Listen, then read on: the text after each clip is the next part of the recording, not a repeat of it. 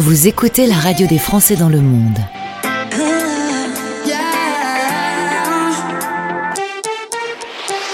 Le podcast. Nous sommes à Bordeaux avec Bruno Antoine, qui est déjà venu sur cette antenne et que je retrouve avec plaisir. Bonjour Bruno. Bonjour Gauthier. Merci d'être avec nous sur euh, l'antenne. On va parler d'un sujet qui est ton dada, c'est le retour en France et plus spécifiquement les enjeux professionnels quand on a quitté la France, qu'on a travaillé à l'étranger et qu'on y revient. Eh ben, le système a parfois des petits défauts ou des petites subtilités et le marché a peut-être un peu évolué. On va en parler ensemble. C'est toi donc le spécialiste du retour en France, t'es bien d'accord? Alors, je sais pas si c'est mon dada ou si je suis le spécialiste, mais bon, en tout cas, c'est un sujet, oui, qui me tient à cœur. Et je pense que c'est un sujet dont on prend pas souvent suffisamment la mesure, en tout cas. Alors, les auditeurs de Stéréo Chic, on peut pas dire qu'on ne les a pas prévenus. En effet, le point stratégique, c'est de se préparer très en amont quand on sait qu'on va rentrer. Il y a un certain nombre de choses à faire. Il y a une enquête qui a été faite il y a, peu de temps auprès de 40 000 Français et qui disait qu'ils avaient un peu peur de l'administratif pour leur retour. Tu confirmes que c'est une appréhension euh, présente chez les expats de retour?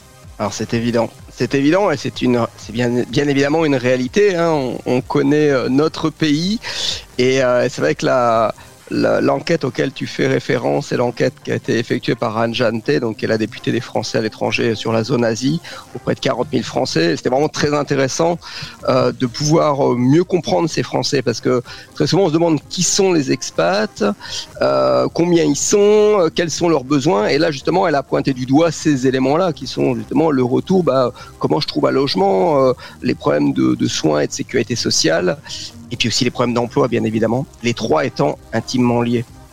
Alors, euh, le mieux, c'est d'en effet se préparer à ce retour. En l'occurrence, quels sont les petits euh, tips qu'on peut donner pour que ce retour se fasse le mieux possible et que cette administration nous accueille avec le plus de facilité? Je, pense que alors bien sûr qu'il y a une préparation euh, quand, on, peut le faire. Hein. On a bien vu avec la, la, situation du Covid, certaines personnes ont été obligées de rentrer très rapidement sans pouvoir se préparer. Mais quand on peut le faire, on va effectivement aller chercher de l'information. Et l'information, elle est en ligne euh, et elle est très claire et il y a beaucoup de sources, donc il n'y a pas trop de difficultés. Après, c'est vrai que la France est un pays bureaucratique. Ce n'est pas le seul.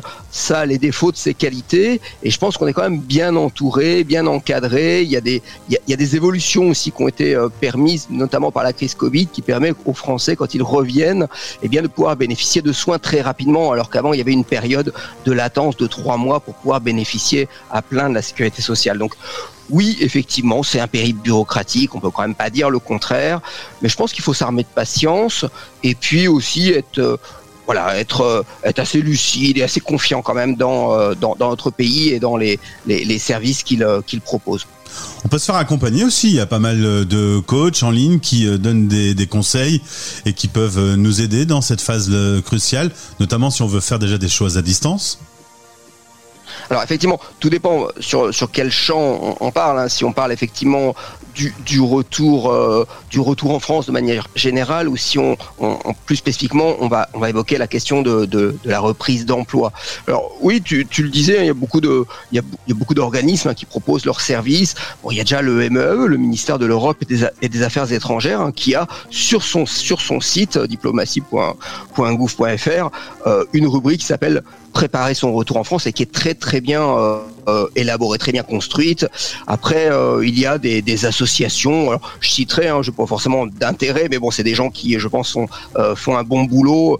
Euh, Expat Communication avec Alix Carnot, par exemple, hein, qui très souvent organise des conférences et accompagne hein, des, des, des, conjoints ou des, des conjoints d'expat ou des, ou des personnes qui reviennent, qui reviennent en, France. Il y a d'autres associations. je pense qu'on va pas tout, toutes les nommer. Il y a des sources européennes parce que ce problème du retour de mobilité, c'est un problème qu'on connaît partout en Europe. Donc on trouve aussi sur le, site de l'Union européenne pas mal d'informations. Puis bon, si on se, si on se focalise plus particulièrement sur la question de l'emploi, mais il y a bien évidemment Pôle emploi.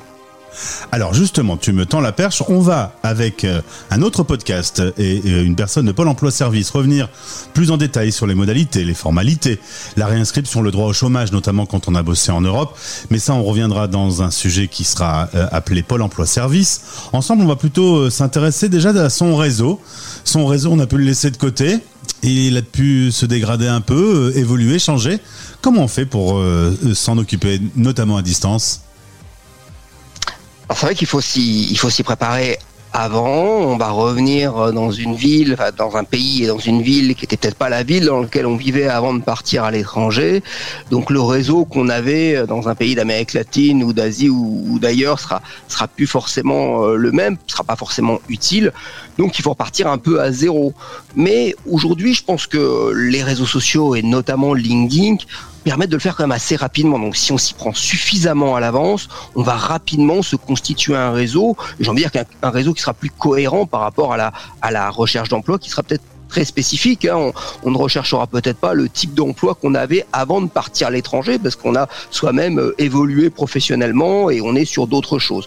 Donc, euh, si on comprend bien les algorithmes, si on comprend bien la question de la visibilité hein, sur sur les réseaux sociaux, rapidement on peut se constituer effectivement un, un, bon réseau qui va être qui va être euh, très très performant et vous nous apportez pas mal d'informations. Donc il y, a tout ce réseautage digital qui est, qui est important et qu'on peut faire euh, depuis l'étranger. Puis après, il y a le réseautage aussi physique. Hein. Il va falloir participer à des salons, à des événements.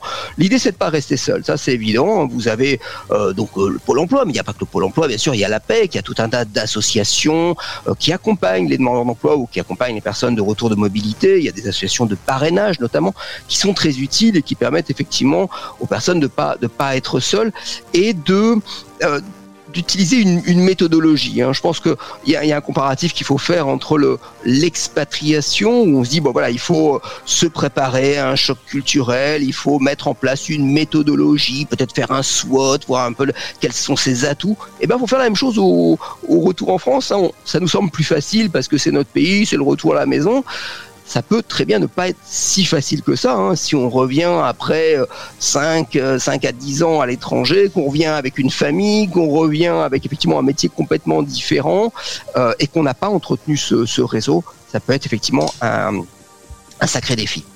Alors Bruno, euh, il y a un point sur lequel il faut zoomer également, arriver à convaincre les nouveaux employeurs, parce que ce qu'on a fait comme boulot, c'est peut-être pas transposable directement avec euh, euh, ce qui existe comme titre en France. Il faut savoir se revaloriser et bien communiquer avec ses, ses prochains employeurs.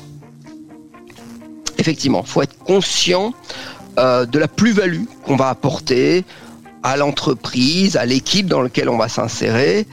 Et je pense que c'est effectivement un point très important, hein, c'est euh, convaincre les employeurs. Et très souvent, on voit des employeurs qui sont un petit peu euh, rétif euh, par rapport à un recrutement d'une personne, notamment si elle est partie vivre à l'étranger pendant assez longtemps, dans un pays du Sud où la productivité peut-être pas la même que celle qu'on pense être en France. Euh, peut-être c'est pas voilà pas le même rythme. Peut-être qu'il y a un management qui est très différent. On sait bien qu'en France on a un management plutôt vertical. Peut-être que la personne avait déjà des, des fortes responsabilités. On pense notamment à des VIE qui vont euh, très rapidement avoir des, responsabilités sur un pays, sur une zone euh, bah là de retour en France, ils vont falloir peut-être apprendre à, les manager aussi et, à, gérer leur euh, peut-être leur euh, leur frustration par rapport à un poste qui serait pas à la hauteur de ce qu'ils ont pu vivre. et puis il y a le risque aussi pour beaucoup d'employeurs, c'est que la personne reparte. Donc ce qu'il faut, c'est rassurer. Je pense que ça, c'est un principe de base. Quand on est dans un, entretien d'embauche, il faut se mettre à la place de l'employeur, se dire Qu'est-ce qu'il peut imaginer d'insécurisant dans mon parcours? Qu'est-ce que je vais pouvoir lui apporter? Quelle petite lumière verte je vais allumer chez lui pour dire ah, cette personne effectivement va m'apporter des choses. On parle aujourd'hui beaucoup des, soft skills hein, et beaucoup d'employeurs aujourd'hui nous disent euh, que bien sûr qu'ils ont besoin de compétences techniques hein, euh, liées à des savoirs, liées à des, diplômes. En France, on est quand même dans un système où on valorise énormément les diplômes, mais de plus en plus, les employeurs nous disent on veut autre chose. Les compétences, on pourra toujours les, apprendre ou par une formation au cours de la vie professionnelle. Par contre, ces qualités personnelles, elles sont essentielles. Et ces qualités personnelles, elles sont, euh, euh, voilà, on, on, va les développer, on va les... Euh, on va en découvrir de nouvelles en étant à l'étranger. Alors, je vais, vais pas toutes les citer, il y en a, plein. Hein. Il y a l'estime de soi, il y a la créativité, il y a, y a la gestion du stress, il y a, y a l'aisance relationnelle, la réflexivité, voilà, réflexivité, c'est une question, je trouve que c'est un point qui est assez important, se dire, euh, voilà, être son propre sujet d'observation. L'idée, c'est pas de se juger, de se comparer aux autres, mais de se voir dans l'action. C'est pour ça qu'on incite souvent les gens nous qui accompagnons, moi je travaille, au sein de l'équipe mobilité internationale, les gens qui vont partir de noter les, moments forts qu'ils ont vécu, hein, d'utiliser ou un carnet ou, un blog, pour noter voilà les, les, expériences fortes qu'ils ont pu vivre, les situations fortes dans lesquelles ils ont été, auxquelles ils ont été confrontés, et à la relecture justement de ces euh, de ces de ces moments forts, eh bien on va pouvoir faire émerger des euh, des, situations professionnelles, des situations euh, sociales, euh, qui sont voilà des, compétences euh, très importantes. Voilà, il y en a d'autres, hein, la motivation, l'efficience, l'empathie, la, coopération. Voilà, il y a plein, il y a plein de soft skills. Et il y a d'ailleurs une application que l'on retrouve sur l'Emploi Store, hein, qui est un petit peu l'Apple Store de, l'emploi euh, mis en place par Pôle Emploi et, les partenaires.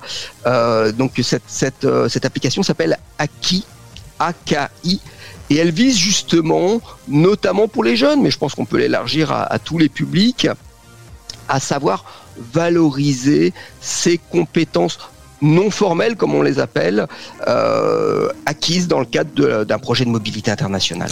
Et Bruno, pour conclure, on peut rappeler que deux fois par mois, vous proposez un webinaire qui s'appelle Retravailler en France, ce qui veut donc tout dire.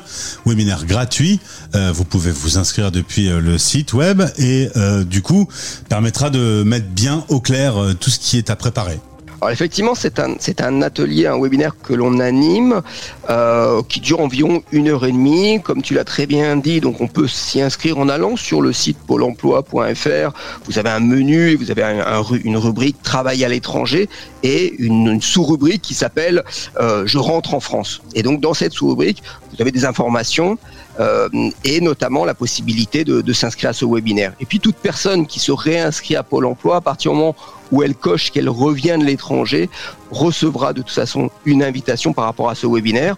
Alors on va y voir effectivement l'aspect du choc culturel, hein, du retour en France, euh, comment faire son un diagnostic hein, de sa de sa situation professionnelle, comment valoriser ses atouts. On l'a vu cette, cette notion de, soft skills qui est importante, s'orienter euh, vers les, infos qui vont être utiles sur le marché du travail euh, en France, hein, mieux connaître les, les, secteurs porteurs, les secteurs en pénurie, faire le point sur les, les droits et les démarches. On sait bien que c'est un élément aussi très important quand on arrive, on veut savoir si est-ce qu'on a des droits au chômage. Donc il y a tout un tas de, règles hein, qui seront rappelées par, par mon collègue de, Pôle Emploi Service.